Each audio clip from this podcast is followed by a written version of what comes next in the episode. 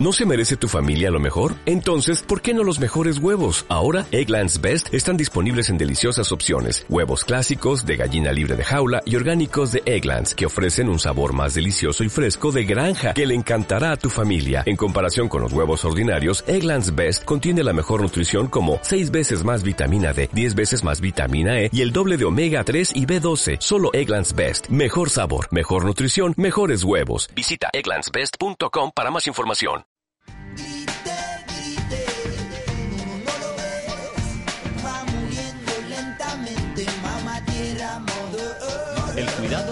Casa común. El espacio sobre medio ambiente de Radio ECA.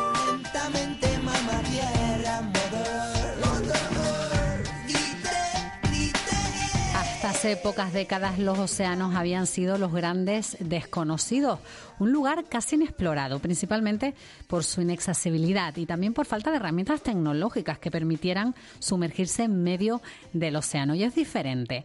Hoy en día el desarrollo de nuevas tecnologías lo está cambiando todo.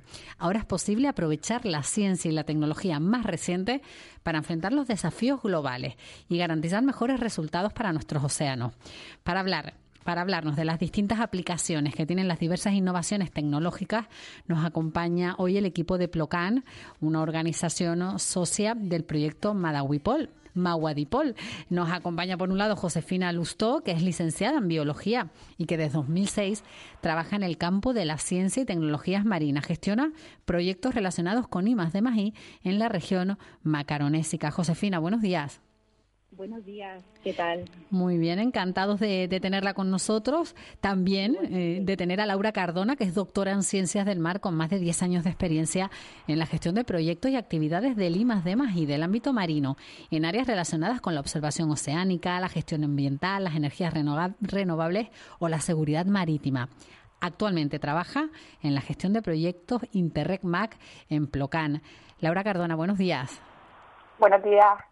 Bueno, antes de meternos de lleno con la temática del día, queremos plantearles, como siempre, la pregunta del día. Les recuerdo, la desvelaremos la respuesta al final del programa. La pregunta dice así, ¿cómo ayudan las nuevas tecnologías a proteger el medio marino? La responderemos al final, aunque si están atentos llegarán ustedes a sus propias conclusiones. Dicho esto, nos metemos de lleno en primer lugar en conocer a uno de los socios del proyecto Mawadipol. Recordemos que este proyecto está coordinado por la Dirección General de Seguridad y Emergencias y participa como socio Plocan. Vamos a conocer, vamos a conocer al socio Josefina. ¿Qué es? ¿Qué hace Plocan? Pues mira, PLOCAN, que significa Plataforma Oceánica de Canarias, es una infraestructura científico-técnica de carácter singular, eh, una ICTS, eh, que está financiada por el Gobierno de España y por el Gobierno de Canarias. Las ICTS son infraestructuras que ofrecen servicios únicos para promover el conocimiento y la innovación. Por ejemplo, el astrofísico es una ICTS eh, dedicada al espacio y nosotros lo que trabajamos es en el medio marino. Entonces, eh, nuestra infraestructura tiene distintos elementos, como son un banco de ensayos, un observatorio oceánico, la plataforma offshore, que quizás es el elemento más visible, ¿no? que se puede ver en la costa de Ginamas, una base de vehículos submarinos no tripulados, y luego tenemos también instalaciones en tierra con talleres y laboratorios. Nuestro objetivo principal es eh, acelerar la llegada al mercado de tecnologías. Eh, lo que hacemos es dar servicios a empresas y grupos de investigación para que prueben sus dispositivos y hagan sus experimentos en nuestro banco de ensayos principalmente. ¿vale? el, banco de ensayos está en la costa de Sinamas. Eh, tiene 23 kilómetros cuadrados, con profundidades que van hasta los 600 metros.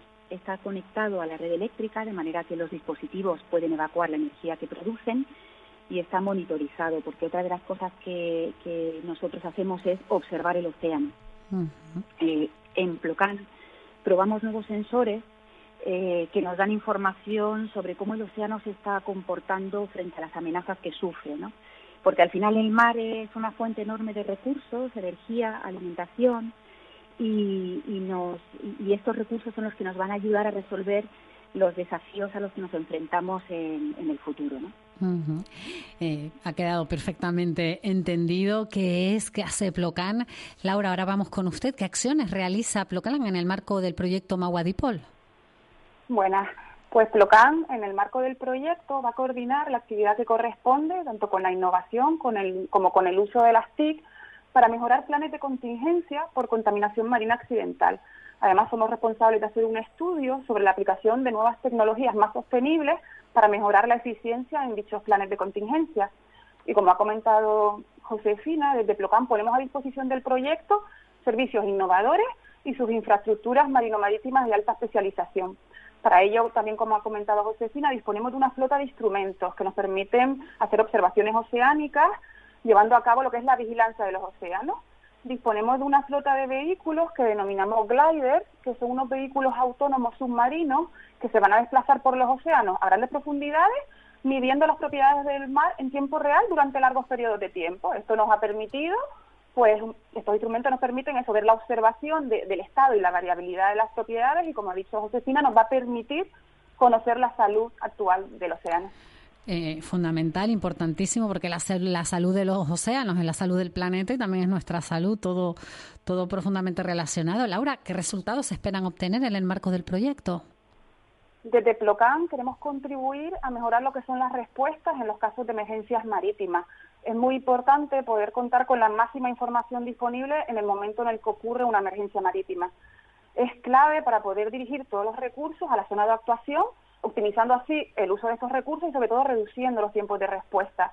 Para ello, ¿qué necesitamos? Pues necesitamos disponer de un sistema de observación que nos suministre gran cantidad de datos en tiempo real. Pero también es necesario y es importante poder predecir pues, el comportamiento futuro de estas condiciones a corto plazo. Por eso Plocan, como ya hemos comentado, cuenta con su equipamiento para la observación y el estudio de las condiciones marinas en tiempo real, pero también disponemos de herramientas de modelización, es decir, de software específico que nos va a permitir estudiar este comportamiento futuro estas condiciones y así adelantarnos un poco a dar respuesta a estas emergencias marítimas. Claro, importantísimo adelantarnos para, para eso, como bien dice, dar las respuestas lo, lo antes posible. Recordamos a los que nos escuchan, el tema del día de hoy es el uso de tecnologías innovadoras para el cuidado y la conservación de los océanos. Eh, Josefina, ¿qué tipo de tecnologías existen hoy en día que ayudan a cuidar de los océanos y para qué sirven?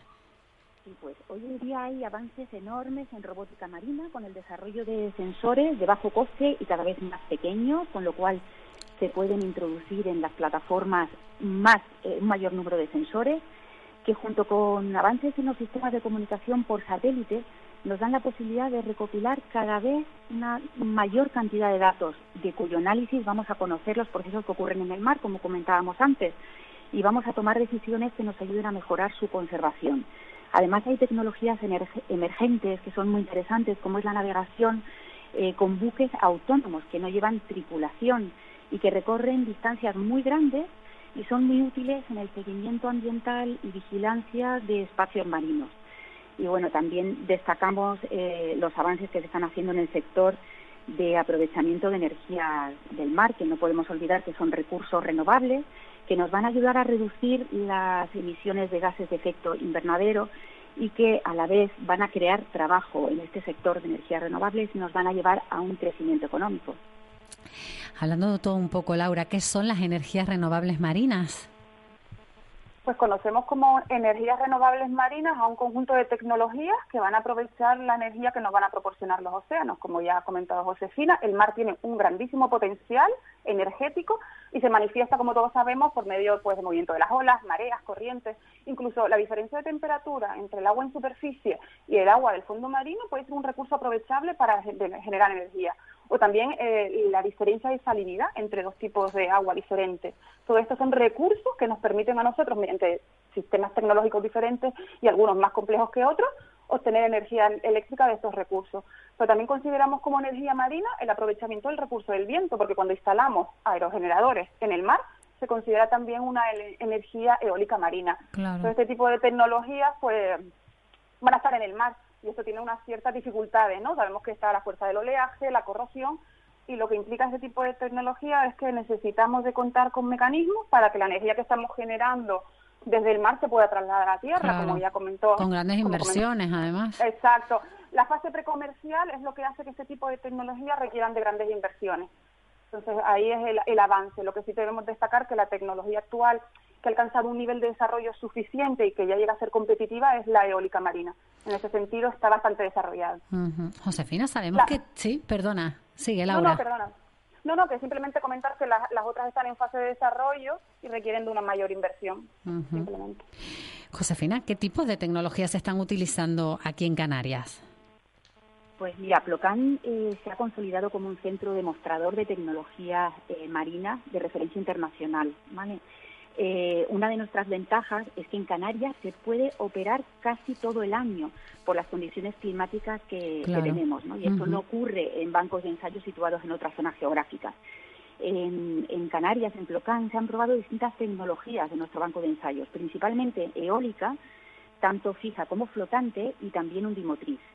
Eh, como comenté antes, nuestro objetivo principal es ayudar a los desarrolladores a que lleven sus tecnologías a, a mercado, ¿no? A, que, lleguen a nivel comercial. Entonces, eh, para nosotros es una referencia el proyecto ELISA Elican, que con ese nombre a lo mejor no nos suena, pero todos hemos visto el aerogenerador que está en el banco de ensayos frente a la costa de Ginamar, ¿no? Y ese es el primer aerogenerador marino que se ha instalado en España, el primero de cimentación fija en el sur de Europa, y es un desarrollo pionero, porque el mástil se autoiza eh, abarata los costes de, instalación porque cuando llega a su localización eh, crece de forma telescópica, ¿no? Entonces no tenemos que utilizar grandes grúas en el mar que hacen que los costes sean mayores. ayer, por ejemplo, en prensa pudimos ver la noticia de que se ha realizado la solicitud de instalación de parques comerciales con esta tecnología en el sur de Gran Canaria, ¿no? Con tecnología ELISA. Esto quiere decir que este prototipo este prototipo ha llegado ya a mercado. Ese es, el objetivo principal de Plocan y en este caso pues ya se ha conseguido. Además también comentar que eh, cuando se ejecuta un proyecto de estos en nuestras instalaciones, eh, hemos calculado que en este caso concreto del ISA Alicán, el 50% aproximadamente del presupuesto ha repercutido en trabajo en Canarias, ¿vale? Porque muchas empresas canarias han trabajado en la ejecución del proyecto. Interesante. Bueno, eh, Laura, ¿qué tecnologías se están desarrollando actualmente? Pues además de las que ya hemos comentado, como la eólica o la del aprovechamiento de las olas, que son las que, las que más proyectos están probándose en Plocan, tenemos que destacar que hay otros proyectos que están pues, desarrollando sistemas para integrar las, energías renovables en sistemas combinados, como es, por ejemplo, el aprovechar el bombeo de agua desde de aguas profundas hacia la superficie o incluso algo muy novedoso e interesante que es integrar la energía marina en los sistemas de desalación. Todos sabemos que en Canarias el agua es un recurso muy escaso y, hay un porcentaje muy alto de agua de abastecimiento que proviene de desalación. El poder integrar las energías renovables marinas en las plantas desaladoras para suministrar energía, esto permitirá, por un lado, menor dependencia de combustibles fósiles, lo que a medio plazo repercute pues una reducción de costes en la producción de agua desalada. Y esto para Canarias sería muy beneficioso. Claro. Eh, para que nos entiendan bien quienes nos escuchan, ¿cuál es su beneficio y aplicación aquí en, Canarias de estas tecnologías? Pues en Canarias que tenemos el recurso eólico, todos sabemos que tenemos un recurso muy potable, muy muy abundante. Nosotros sabemos que con el tiempo poder tener parques eólicos nos va a permitir pues que haya eso, menos reducción de combustibles fósiles y que podamos descarbonizar, es decir, reducir las emisiones de CO2 y cada vez las energías renovables marinas se, se vayan introduciendo en el sistema eléctrico canario, sobre todo porque somos sistemas aislados, somos islas, islas y eso nos va a permitir grandes beneficios. Bueno, ahora nos vamos a lo que son los consejos del día que nos dan ustedes, que son las expertas. Laura, el primero. Bueno, como consejo y un poco como resumen de lo que hemos comentado, consideramos que se ve necesaria una mayor inversión para la investigación y el desarrollo de estas nuevas tecnologías, pero también creemos que es importante eh, que se produzcan cambios en la legislación, que nos faciliten el acceso y ensayo de estas tecnologías, porque muchas veces eh, los trámites administrativos hacen que muchos de estos proyectos innovadores se vean frenados o ralentizados. Claro. Eh, Josefina, ¿qué, ¿qué, dos consejos del día nos, nos trae usted? Pues mira, un consejo para nosotros mismos que tenemos que compartir con los ciudadanos la importancia del desarrollo de todas estas tecnologías, tenemos que hacer difusión para llegar a ellos eh, de manera más fácil y luego eh, la promoción de la economía azul en Canarias, que tiene un potencial tremendo y es una herramienta para un desarrollo económico sostenible. Bueno, estos son los cuatro consejos que nos acercan las expertas de hoy y ya estamos llegando al final de este espacio de la Casa Común y les recordamos la respuesta. Les recordamos primero la pregunta y le damos la respuesta. Decía así, ¿cómo ayudan las nuevas tecnologías a proteger el medio marino? Laura, nos contesta usted, ¿verdad? Sí, como conclusión, pues respondiendo a la pregunta del día, las nuevas tecnologías tienden a ser cada vez más sostenibles, menos dependencia a los combustibles fósiles y haciendo sobre todo un uso más respetuoso de los océanos. Estas nuevas tecnologías van a ayudar a mitigar los efectos de la contaminación y sobre todo a mitigar el cambio climático, por los que ayudarán a tener un océano más saludable. Así es, pues Josefina Lustó, Laura Cardona, un placer escucharlas y que compartan con, con nosotros pues, pues toda esa, esa sabiduría desarrollada a lo largo de, de los años en las profesiones de ambas. Muchísimas gracias. Gracias. a ustedes por contar con nosotros. Gracias. Hasta, hasta otra. Bueno, la solución para lograr el uso sostenible de los recursos y proteger los ecosistemas marinos no pasa solo por la tecnología, pero la inteligencia artificial, los algoritmos y el análisis de grandes conjuntos de datos, pues están dispuestos a echar una mano, nos la están echando. Hasta aquí el programa de la Casa Común. Eh, vuelve como cada martes la próxima semana lentamente, mamá tierra, mother Grite, grite, no, no, no, no lo ves. Va muriendo lentamente, mamá tierra, mother. Grite, grite, va muriendo lentamente, mamá tierra, mother. El cuidado de la casa común el espacio sobre medio ambiente de Radio ECA.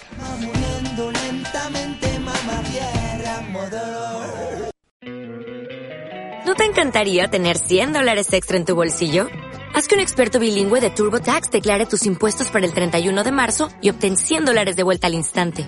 Porque no importa cuáles hayan sido tus logros del año pasado, TurboTax hace que cuenten. Obtén 100 dólares de vuelta y tus impuestos con 100% de precisión. Solo con Intuit TurboTax. Debes declarar para el 31 de marzo. Crédito solo aplicable al costo de la presentación federal con Turbo Tax Full Service. Oferta sujeta a cambios o cancelación en cualquier momento.